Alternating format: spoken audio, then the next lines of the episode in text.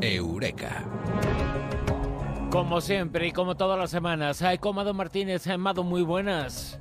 Buenas noches. Mado, hace muy poquitos eh, días eh, nos comentabas eh, algo que ha salido, la nueva edición, la edición de, bolsillo de la prueba de uno de tus libros, de una de tus últimas obras, que hoy además dos ejemplares vamos a sortear entre nuestros oyentes, ¿no? Ejemplares dedicados, porque estoy tan contenta. Y además está, cada vez somos más seguidores en las redes sociales que, vamos a, a mandar dos ejemplares dedicados. Pues ya saben, en las redes sociales y también en nuestro correo electrónico en rosa.vientos arroba onda eh, pueden participar en el sorteo de dos ejemplares dedicados de la prueba en Bucket, en eh, Planeta, en el grupo Planeta. Este libro de Mado Martínez, eh, con quien hablamos de ciencia todas las semanas y hace muy poquito precisamente nos hablaba sobre el ADN humano, sobre determinadas cosas y nos contabas, entre otras cosas que nos llamaban la atención, el hecho de que muchas células del ser humano no son precisamente humanas, ¿no? Bueno, dicen que, el ADN humano tiene 20.000 genes humanos y entre 2 y 8 millones de genes microbianos, así que desde el punto de vista de los genes, pues somos un 1% humano, ya lo dijimos una vez en un, en un Eureka. Un 1% humano, ¿eh? Nada más y nada menos. si hacemos esa comparativa. Eh, la semana pasada estuvimos hablando de uno de los grandes avances que venía para este 2017 según la revista Science in Nature y, esta semana hablamos de otro que va a ser eh, la, microbiota. O sea, es que, es que el proyecto macrobio, macrobioma humano, entre otras investigaciones, pues está arrojando muchísima luz sobre estos bichitos que viven dentro de nosotros, estos microorganismos. Nosotros somos su hogar y algunas viven dentro de nuestros intestinos, en nuestras cejas, nuestros pies, nuestro cabello, la cara, el estómago, en fin, que que albergamos más bacterias que estrellas hay en la Vía Láctea, ya es decir, que, hay más bacterias dentro de nosotros viviendo que seres humanos poblando el planeta Tierra. Y la verdad es que hace poco, que, bueno, que, que sabemos más, más y más sobre, sobre, sobre estos bichitos que habitan dentro de nosotros. Y resulta que pues guardan secretos tan increíbles como importantísimos y de hecho es uno de los campos más prometedores que, bueno que, que, se van a investigar este año de los que más van a dar que hablar el llamado proyecto macrobiona humano que se va a hacer eh, que va a comenzar ya mismo y que puede ser eh, verdad algo así como la medicina del futuro qué es lo que se va a hacer Mado pues para mí yo creo que va a ser una auténtica revolución médica. No va a empezar este año, de hecho empezó en el 2008, hace ya tiempo que empezó, era un programa de cinco años. Eh, lo lanzó el Instituto de Salud de Estados Unidos, pero lo cierto es que desde entonces no se ha parado a investigar. Se han seguido haciendo otras investigaciones, ya no solo dentro de ese, de ese proyecto, sino de ese marco, sino de otros, de otros, de otros programas de investigación y nos estamos enterando de cosas súper, súper, súper curiosas. Y de verdad pienso, digo, repito, que yo creo que, que, van a suponer una auténtica revolución de cómo estábamos planteándonos nosotros eh, la medicina hasta el momento, ¿no? Hace poco, de hecho, nosotros en un Eureka dijimos que, esta microbiota podía influir en nuestro cerebro y en nuestro estado de ánimo y anticipábamos también que se había descubierto que nosotros, los seres humanos, eh, pues también habíamos descubierto que teníamos unos microbios dentro del cráneo que, no sabíamos que los podíamos tener.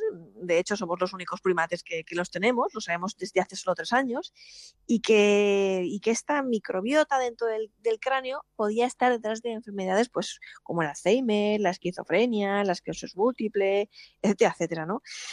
Eh, ¿Qué pasa? Que hay unos que tienen esta, estos microbios, algunos estarán pensando dentro del, dentro del cráneo y otros no, y por eso unos tienen una enfermedad y otros no. No, todos las, las tenemos, ¿no? Solo que cada uno la tiene de una forma distinta, porque nuestra firma mm, de microbios, por así decirlo, como nuestra huella dactilares o nuestro iris, es, es única en cada persona y varía mucho, ¿no? Además. ¿Y podrían ser esas eh, bacterias responsables de algunas enfermedades sobre las que se está buscando todavía su origen? Claro que sí.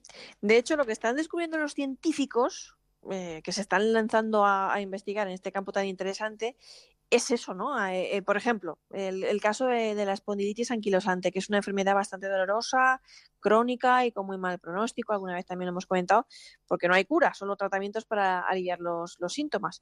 Pues bien, gracias a este campo de investigación del microbioma humano, ya tenemos estudios, fíjate, que sugieren que la microbiota intestinal podría estar involucrada en el origen de la espondilitis anquilosante. Hacen falta mucho más estudios, por supuesto, pero ya, ya se están arrojando pistas, ya estamos empezando a conocer cosas que antes no sabíamos, ¿no? Y empezamos a sospechar que, que, estos microorganismos que viven dentro de nosotros son mucho más importantes de lo que nosotros pensábamos. Mm, no estamos diciendo que, que estos bichitos sean malos, ojo, de hecho, no podríamos vivir sin ellos. Nosotros necesitamos a, estos microorganismos que viven dentro de nosotros. Lo que pasa es que, como hemos dicho, cada persona es un mundo, cada uno de nosotros tenemos una biodiversidad particular, ¿no? Por ejemplo, hay un proyecto muy curioso en, Estados Unidos que, se dedicó a, recopilar eh, datos sobre la biodiversidad del ombligo de las personas, ¿no? Y lo que hicieron fue eh, tomar muestras de 60 ombligos diferentes con el fin de desarrollar pues, nuevas especies y, saber qué especies de, bacterias habitan en, los ombligos de las personas, ¿no? Y lo hacían de una manera muy fácil, con un bastoncillo, cogían una muestra y ya está. Una persona albergaba una forma, una forma de vida arcaica que solo se había visto antes en los respiraderos del océano profundo, es decir, en un lugar muy remoto. ¿De qué forma había llegado esa, esa bacteria a su ombligo? ¿Por qué la tenía ahí? ¿no? Un auténtico misterio, ¿no? Y además hay una enorme cantidad de variaciones de persona a persona. Por ejemplo, con esas 60 personas resulta que no hay ni una sola bacteria que se encuentre en todas y cada una de ellas de las que habían ido recopilando. Y hasta el momento habían descubierto, eh, con esos 60 que habían recopilado, 12.000 bacterias distintas que podían vivir en, el ombligo, ¿no? Que, bueno, que, y eso que sobran 60 ombligos.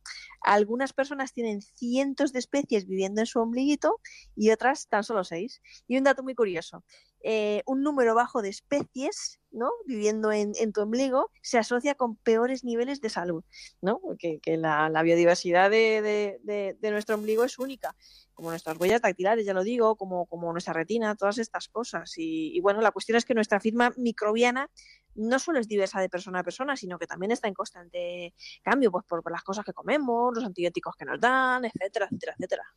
Jolines, tenemos que fijarnos también mucho en el ombligo. Es que el futuro va a cambiar infinito. La medicina del futuro puede ser esto o puede estar relacionado con esto, quizás sí. Pero ¿por qué no nos hemos fijado en el pasado suficientemente en este asunto? Pues porque tampoco teníamos la tecnología que tenemos ahora, la verdad, y, hay que decirlo, porque las herramientas moleculares que tenemos hoy en día, la secuenciación del ADN, nos ha permitido obtener más una, una información más completa y auténtica. Antes solo teníamos el, cultivo de, de, microorganismos, ¿no? Pero las nuevas herramientas genéticas son como tener un nuevo microscopio, algo que nos da una información más completa. Descodificando los genes de estos microorganismos podemos ver por primera vez, esto es importante decirlo, los microbios que viven en nosotros y dentro de nosotros. Así que los científicos se han embarcado a un viaje al universo que vive dentro de nosotros. Esta noche que estáis hablando tanto de, de, de ese sistema solar que se ha descubierto y las cosas que estamos descubriendo fuera de nosotros, muy, muy fuera de nosotros, en el espacio muy exterior, pues, pues mira, también hay un universo muy desconocido e insondable dentro de nosotros lleno de sorpresas. Y esas investigaciones que nos comentabas eh, ya se están haciendo y ya se están efectuando incluso los eh, primeros eh, tratamientos médicos relacionados con los descubrimientos que nos estás contando aquí. Sí, en esta medicina revolucionaria son los microbios los que nos van a salvar, creo yo. y siempre pensamos que cuando estamos malitos es porque nos sobra algún microbio, pero vamos a empezar a pensar que a lo mejor es que lo que nos pasa es que nos falta algún microbio. Se están haciendo muchos ensayos que nos pueden parecer rarísimos, o por lo menos a mí me, chocan bastante, y algunos son hasta escatológicos y asquerosos. Pero bueno, por ejemplo, se está, se está probando la terapia con gusanos.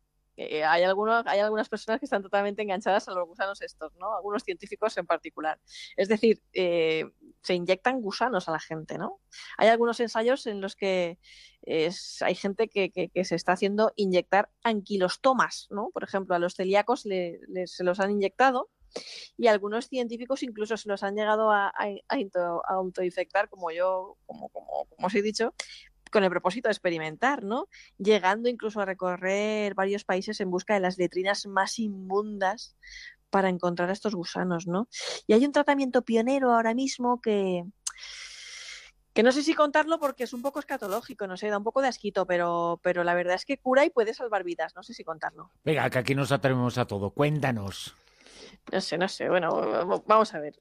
A ver, avisados están los oyentes, ¿eh? Pero resulta que uno de los tratamientos... Que se tapen los oídos, eh, pues los que sean un poquito delicaditos, ¿no?